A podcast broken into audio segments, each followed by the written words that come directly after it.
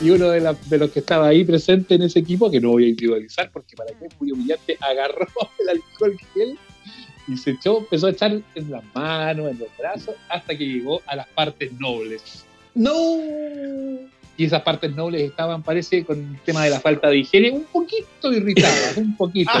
todavía, todavía va corriendo como mariachi, corriendo.